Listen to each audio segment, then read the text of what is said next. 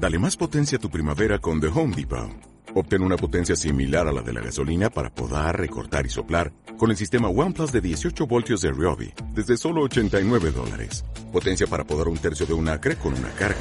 Potencia para recortar el césped que dura hasta dos horas. Y fuerza de soplado de 110 millas por hora.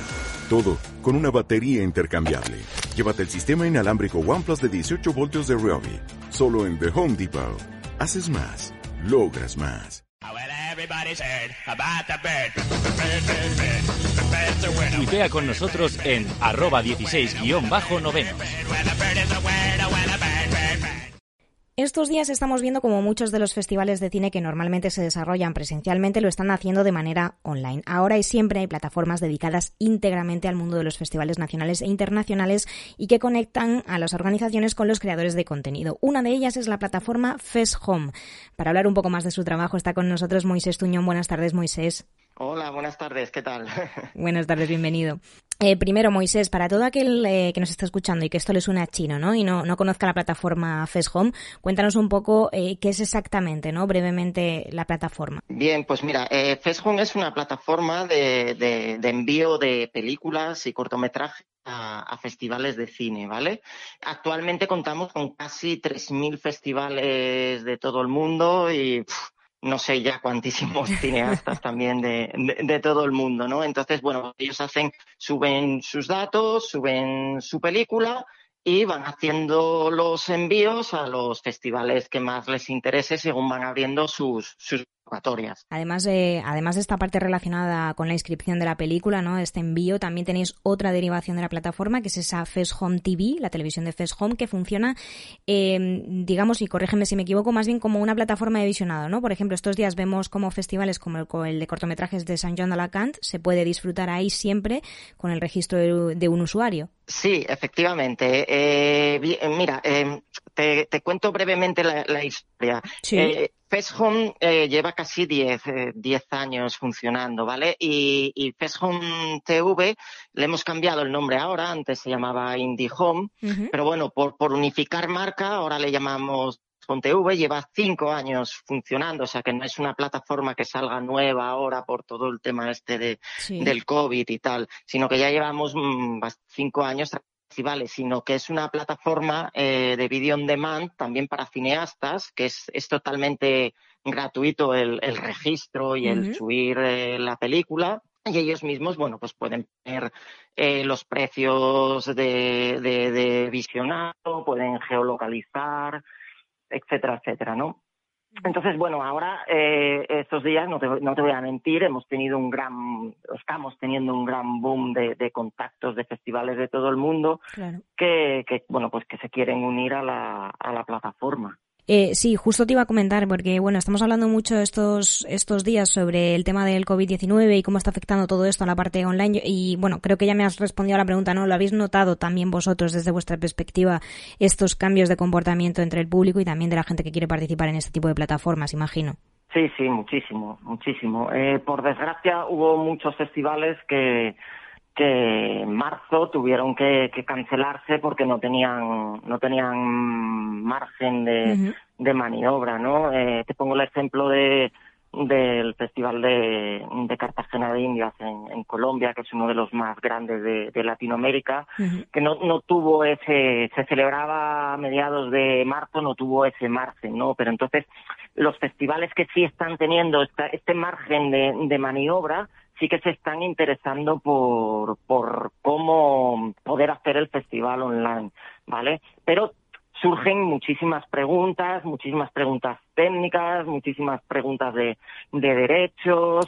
Y, y, bueno, no es una labor, no es una labor fácil porque ellos también se tienen que comunicar también con los cineastas por esta, por estas nuevas situaciones, ¿vale? Eh, el cineasta normalmente si, si se hace en una, en una plataforma seria en la que su obra está bien protegida no, no tiene no está teniendo no está poniendo problemas vale para, para poder exhibir su película en un festival online Ahora que hablas de, ese tema de, los derechos y demás, con el asunto de los festivales hay muchos agujeros negros, por así decirlo, en esos timos, las tasas de inscripción elevadas, en fin, todo este, tipo de cosas que se derivan de todo negocio como este.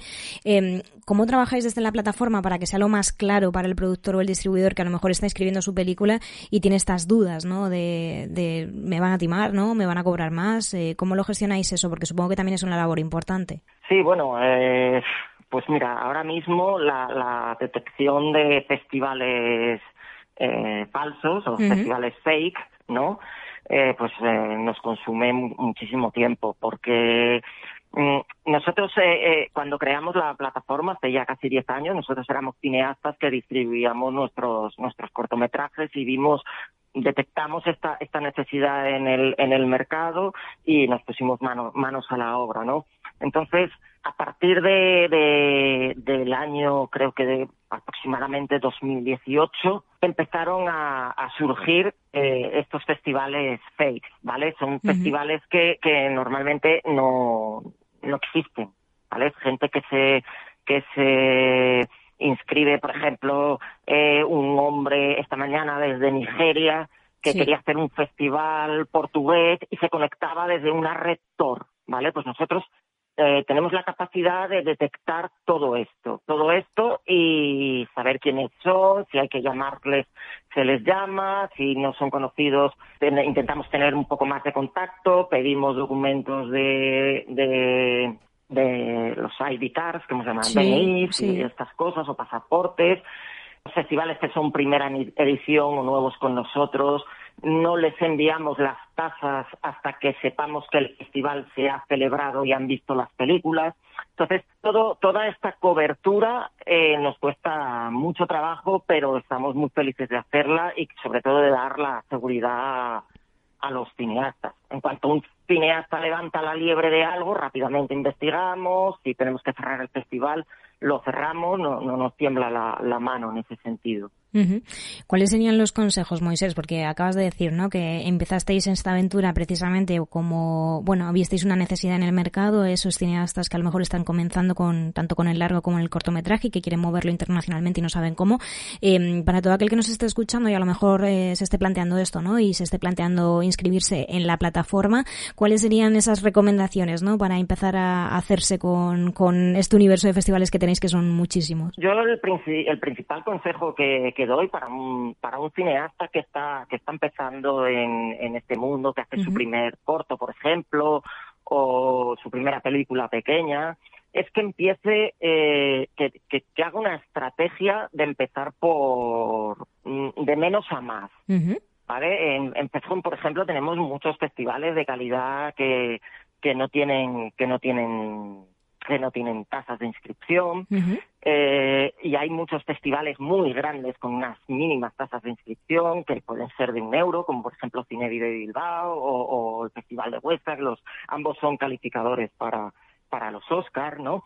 Entonces, ir poco, poco a poco, poco a poco. Vamos probando con una red de festivales, eh, bueno, que no cobren esas tasas de inscripción o unas tasas de inscripción más pequeñas y según cómo vaya funcionando la película, si voy teniendo selecciones, si, si no, mm, no me seleccionan en nada y he hecho, yo qué sé, he enviado a 50 festivales, pues esto ya te va diciendo un poco dónde, por dónde tienes que ir o no, o no tienes que ir. Si no tienes muchas selecciones, pues bueno, mm, puedo plantearme enviar a algún festival con tasas de inscripción y tal, pero bueno, poco a poco, empezando gastándonos un mínimo presupuesto e ir aumentándolo poco a poco según esta película eh, vaya teniendo más selecciones o no. Y eso es lo que recomiendo siempre, sobre todo con primeras películas o cortos modestos es la estrategia a seguir, vamos. Ir poco a poco, está claro, ir, ir controlando un poco eh, ese recorrido que a veces es muy largo y a veces hace tedioso, pero merece la pena, eso es así. Eh, Moisés, yo no sé si en esta época de cuarentena, ¿no? que hemos estado todos un poco reinventándonos a nosotros, vosotros también lo habéis hecho y habéis pensado a lo mejor nuevas estrategias que seguir o, o nuevos proyectos que lanzar con la plataforma. No sé si nos puedes adelantar algo o si está todavía todo en proceso. Sí, bueno, te puedo. vamos a seguir potenciando el, el, el canal de, de, de TV. Ahora hemos eh, remodelado, o sea, hemos hecho una, una, un lavado de cara lo que teníamos y tenemos eh, sobre todo la intención de los próximos meses eh, eh, hacer eh, ese lavado de cara, pero para de cara al cineasta, ¿vale? Eh, de cara al cineasta también que pueda meter eh, contenidos de estreno eh, de pago y que, o sea, que él pueda cobrar por estos visionados y con películas antiguas que puedan estar en, en YouTube, en Vimeo, que puedan subir también sus sus links allí y obtener también eh, visionados, ¿no? Es, digamos, es crear un canal referente en no solo en España, sino ya a nivel mundial de, de cine independiente, de, de, de cortometrajes, que tienen menor salida, pero que también se merecen estar en, en, en un canal y tener esas, esas visualizaciones, ¿no? Entonces, bueno, vamos a reforzar esto, vamos a sacar también una, una, una base de datos también en la que de, de, de cineastas en las que redireccionaremos a, a, los canales en los que ellos tengan sus películas o, o cortometrajes, ¿no? Una especie de IMDB pero más a, a nivel más, más cine independiente. Uh -huh. Pues nos, nos, apuntamos esos nuevos avances para cuando estén eh, viables, ¿no? Hablar de ellos también. Eh, Moisés Tuño, muchísimas sí. gracias por habernos prestado hoy tu tiempo y nada, toda la suerte del mundo en esos avances de la plataforma que seguro que van muy bien. Pues nada, muchísimas gracias a vosotros y ha sido, ha sido un placer poder conversar. Chao.